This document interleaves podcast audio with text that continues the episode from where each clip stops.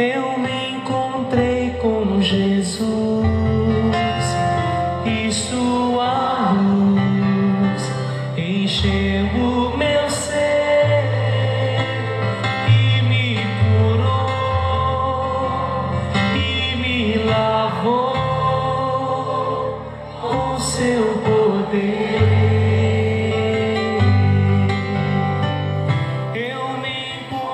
Entrai pela porta estreita, porque larga é a porta e espaçoso o caminho que conduz para a perdição, e são muitos os que entram por ela.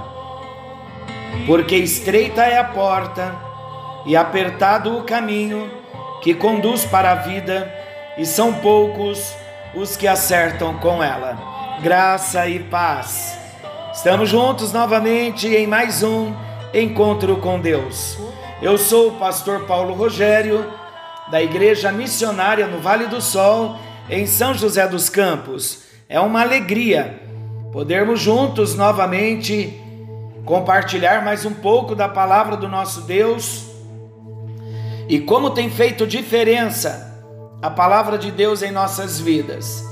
E nós estamos no Evangelho de Mateus, no capítulo 7, versículos 13 e 14, falando das duas estradas, das duas portas, e encerramos o encontro anterior, onde iniciamos esse assunto, falamos dos, falando dos ensinamentos que estes dois versículos nos traz o que Jesus quer nos ensinar. Então destacamos que o primeiro ensinamento é que a escolha é uma só. Mudar para a porta estreita e o caminho apertado ou continuar no caminho largo. Falamos também que o outro ensinamento que Jesus quis nos deixar é que é necessário tomar uma decisão bem específica. Entrai pela porta estreita. Retomando então nosso assunto e dando sequência, a terceira lição que Jesus quer nos ensinar é que há um custo e um significado para tal decisão. Então ele está nos chamando, ele está desejoso que nós entremos pela porta estreita. Mas há um custo e um significado para esta decisão quando dizemos sim, quando dizemos a ele sim. Então vamos entender melhor sobre esse custo e o significado para tal decisão? Vamos lá. Iniciando, desenvolvendo esse tema. Passar pela porta estreita significa que seguir a Jesus não é um caminho fácil. É um portão desconfortável. Por quê? Porque reivindica tudo em nossa vida a porta estreita é impopular, você sabia? Não tem popularidade. A porta estreita, ela é exigente, podendo incluir diferentes níveis de perseguição. Olha o chamado de Jesus para nós. Muitos não entram por essa porta e não desfrutam de tratamento, de crescimento, porque quando nós falamos que a porta estreita é impopular e até mesmo é exigente, podendo até incluir diferentes níveis de perseguição, de aflição e de oposição, sabe por quê? Porque esta porta estreita é uma chamada a morrer para nós mesmos e a seguir Jesus, tomando a nossa cruz dia após dia. é a demanda para não ter nenhum outro mestre ou senhor. Então, aqui, nesses dois versículos, Jesus não dá várias opções diferentes para entrar no seu reino, mas ele exige de cada um de nós uma escolha: entrai pela porta estreita ou continuar no caminho largo da destruição. Tudo que você era antes desta porta não será mais, ficou para trás. Todo o pecado que nós já carregamos, eles são removidos de nós, para que nós não venhamos pecar mais, não precisamos pecar mais. Então Jesus explica que a porta é estreita ou seja, que não há várias portas, mas um único portão apertado. O que é esse único portão apertado? É o caminho do arrependimento, é o caminho da fé. Arrependimento e fé somente no Senhor, somente no Salvador Jesus Cristo. O pequeno portão, a porta estreita, também implica que não há entradas de grupo. Chegamos à fé em Cristo individualmente, um por um. Cada um deve entrar sozinho. Por quê? Porque é uma decisão pessoal, é uma decisão individual. Então, esse é o custo, este é o significado para tal decisão. Vamos enfrentar lutas, aflições, oposições, perseguições. Mas luta o ser humano tem desde que o pecado entrou. Então, se é para ter luta e todo ser humano tem, é melhor ter luta ao lado de Jesus, você não acha? Seguindo a Jesus. Eu costumo dizer que se é para a gente sofrer, é melhor sofrer na obediência do que na desobediência, porque sofrer na obediência a gente tem o respaldo de Deus e da palavra. Sofrer na desobediência é o sofrimento por causa da rebeldia e traz consequências danosas. Olha que alegria a gente saber que quando nós tomamos essa decisão, mesmo a gente sabendo que vai ter luta, oposição, perseguição. Mas como é importante nós saber que tudo que nós éramos fica para trás. Já não somos mais, não precisamos mais viver pecando, porque não somos escravos do pecado. E só há uma porta, porque só há um caminho, só há um Salvador, que é Cristo Jesus, o Senhor. Então precisamos tomar a nossa decisão pessoal, porque o portão é estreito, só passa um por vez. O quarto ensinamento que Jesus nos traz é que a porta larga e o caminho amplo conduzem para a perdição. Em contraste com a porta estreita, a porta larga é o caminho mais fácil. Não porque vivam porque não vivam as dificuldades e os problemas inerentes à vida, como eu disse há pouco, mas porque as pessoas que estão no caminho largo, na porta larga, elas não se importam e nem tentam viver como cidadãos do reino de Deus. Simplesmente não estão interessados em obedecer, nem mesmo praticar os princípios da palavra não querem viver esta vida, como eles mesmos dizem, uma vida chata, uma vida restritiva, que no entender da maioria o Evangelho exige. Por isso, muitos deles tomam o caminho mais fácil.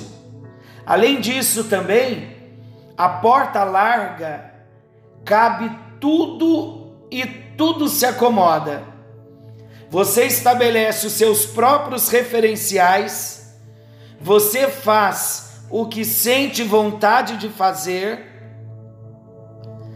se quer ser religioso ou não religioso, isso é com você. Se você quer ser moral ou imoral, não há diferenças no caminho largo. Isto é estritamente sua escolha. Você pode ser atencioso e gentil com os outros, se você escolher, ou você pode ser egoísta e arrogante. Pode qualquer coisa, contanto que não seja limitante, restritivo ou exigente. Como é um caminho, entre aspas, e leva tempo para ser percorrido, e muitos não enxergam o seu fim, parecendo que os está conduzindo a dias melhores pela frente. Mas este caminho, no fim dele, é perdição. Pense nesses termos. Somos seres imortais. Deus colocou a eternidade no coração do homem. O homem não vai morrer mais ele vai viver uma eternidade ou ao lado de Deus ou separado de Deus. A nossa alma vai viver, seja na vida eterna ou na destruição eterna. Estamos tão limitados pelo tempo que pensamos que alguém que viva até 80 ou 90 anos é muito velho, mas a vida voa e a Bíblia afirma que a nossa vida é de fato como um vapor que aparece por um pouco e depois se desvanece. Está lá em Tiago 4,14. Se pensamos que podemos fazer o que quisermos ao longo de nossa vida, precisamos saber que o caminho largo, o caminho folgado, o caminho do tipo vale tudo, ele leva à destruição. E olha que triste o que Jesus diz. Jesus diz que são muitos, são muitos os que estão nesse caminho. Muitos implica popularidade, implica o caminho das multidões. Neste caminho, sempre há muitos companheiros, e porta larga. Por isso, quando alguém vive para agradar a maioria, para ter também a aprovação e os aplausos da multidão, esta pessoa não está no caminho apertado de um discípulo de Jesus. Muitos não tomam uma decisão de se tornarem crentes em Cristo, pela simples razão de que amam a aprovação dos outros mais do que amam a Jesus. Quem encontra conforto e realização no meio da multidão, provavelmente irá encontrar o seu final com eles também, separados para sempre de Deus. Olha como isto é sério. Jesus declara que todos nós estamos indo a algum lugar, vida eterna com Deus ou destruição eterna longe de Deus. Devemos notar, meus queridos, que perdição não significa aniquilação, isto é, deixar de existir não é isto que significa. Muitos dizem: ah, morreu, acabou. Eu vou aproveitar tudo aqui, porque depois que eu morrer, acabou mesmo. Não acabou. A morte física é só a entrada para a eternidade. A eternidade ao lado de Deus, se vivermos para a glória de Deus, ou a eternidade separados de Deus se não vivermos para a glória de Deus. A morte física não significa aniquilação. O caminho de perdição não significa também aniquilação, mas significa uma eternidade em completa ruína. Já imaginou isso?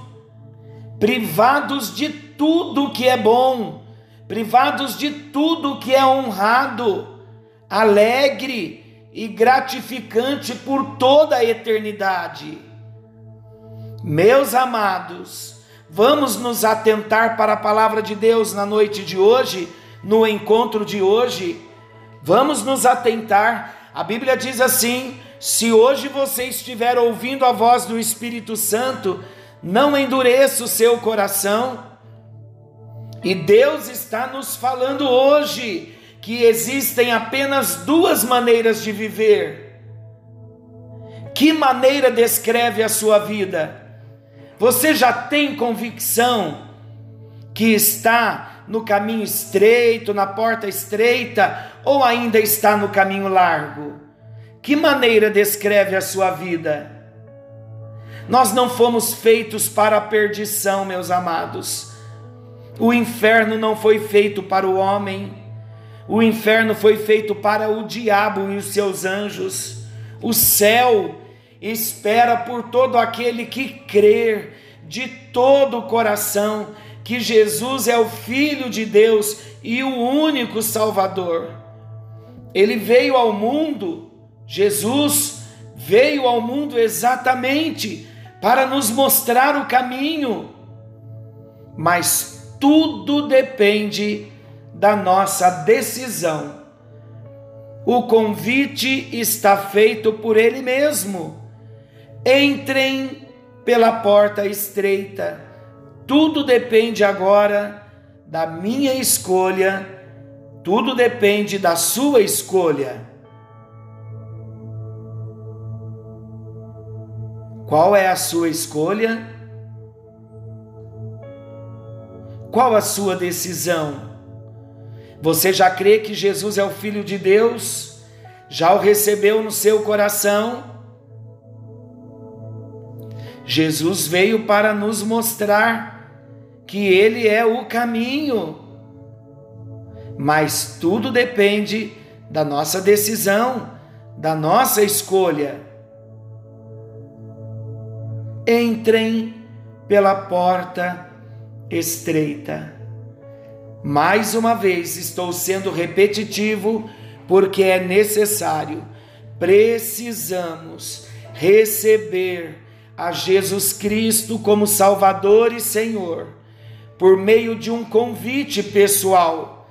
Como eu faço esse convite? Jesus, eu abro a porta do meu coração, simples assim, na linguagem mais simples que você tem. Jesus, eu abro a porta do meu coração para te receber em minha vida como meu único Senhor e Salvador. Eu creio que o Senhor foi enviado de Deus para perdoar os meus pecados e eu recebo o Senhor na minha vida como meu único, como meu exclusivo Salvador e Senhor. Só então, depois deste convite pessoal, é que nós poderemos conhecer e experimentar o amor e o plano de Deus para as nossas vidas. Então vamos a algumas explicações bem importantes para nós. Vamos entender. Primeiro passo aqui para a gente tomar nossa decisão de sair do caminho largo e entrar pela porta estreita. Primeira decisão: precisamos receber a Cristo. João 1,12, Evangelho de João, capítulo 1, Versículo 12, a palavra diz assim: Jesus veio para os seus, os judeus, mas os judeus não o receberam. Mas a todos quantos o receberam, deu-lhes o direito de se tornarem filhos de Deus, a saber, aos que creem no seu nome. Como nós recebemos a Cristo? Recebemos a Cristo Jesus pela fé Efésios 2, versículos 8 e 9 diz assim: Pois vocês são salvos pela graça, por meio da fé, e isto não vem de vocês, é dom de Deus, não por obras, para que ninguém se glorie. Então é pela graça, graça é Jesus, é o presente de Deus para nós, é o favor imerecido. Nós não merecíamos a Jesus, mas Deus nos deu esse favor. Então, como eu vou receber a Cristo? Recebo a Cristo pela fé, por meio de uma oração pessoal, convidando a Jesus a entrar na minha vida. Apocalipse capítulo 3, versículo 20 diz assim: Eis que estou à porta e bato.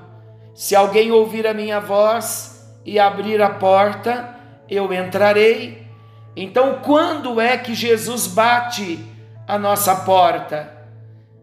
Jesus bate a nossa porta exatamente num momento como esse, no momento em que nós estamos ouvindo a palavra de Deus.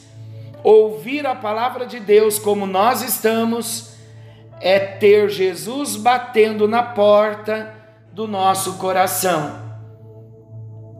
E nós precisamos receber a Jesus por meio da nossa oração. Vamos orar juntos, fazendo esta oração de entrega. Eu vou orar pausadamente e você repete após mim, mesmo você que já recebeu a Jesus, vamos orar juntos, vamos confessar juntos. Nunca é demais renovar a nossa confissão por Jesus. Vamos juntos? Repitam após mim: Senhor Jesus, eu preciso de ti. Eu te agradeço, Jesus, por ter morrido na cruz pelos meus pecados. Agora eu abro a porta da minha vida, eu abro a porta do meu coração. Eu abro a porta da minha decisão. E eu te recebo como meu Salvador e Senhor. Obrigado por perdoar os meus pecados e me dar a vida eterna. Toma conta da minha vida e faça de mim o tipo de pessoa que o Senhor deseja que eu seja. Em nome de Jesus, é verdade o que eu oro, e oro no nome de Jesus, para a glória de Deus Pai, Filho e Espírito Santo. Amém. E graças a Deus. Posso fazer uma pergunta a você? Esta oração que você acabou de repetir após mim expressa de verdade o desejo do seu coração?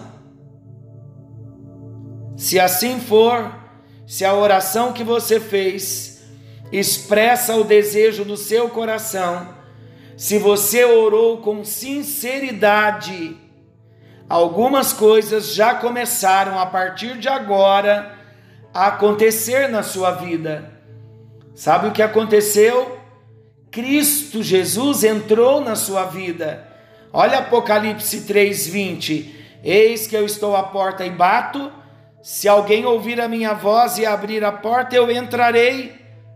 Então esta promessa começa a se cumprir na sua vida. Ele entrou na sua vida. Se a sua oração foi verdadeira, os seus pecados também foram perdoados.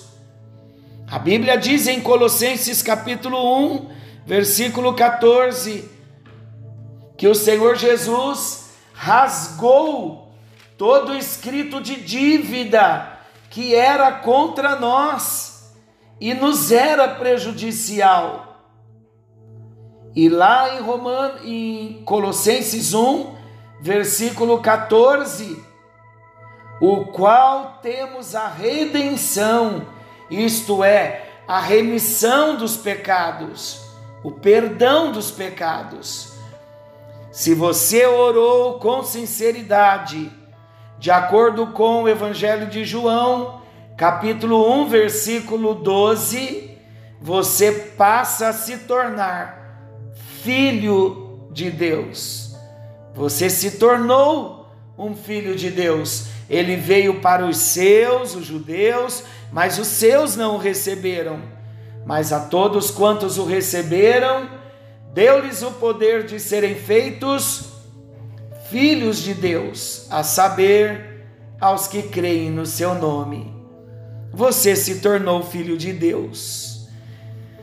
E se você orou com sinceridade, você está começando a viver agora a nova vida para a qual Deus o criou.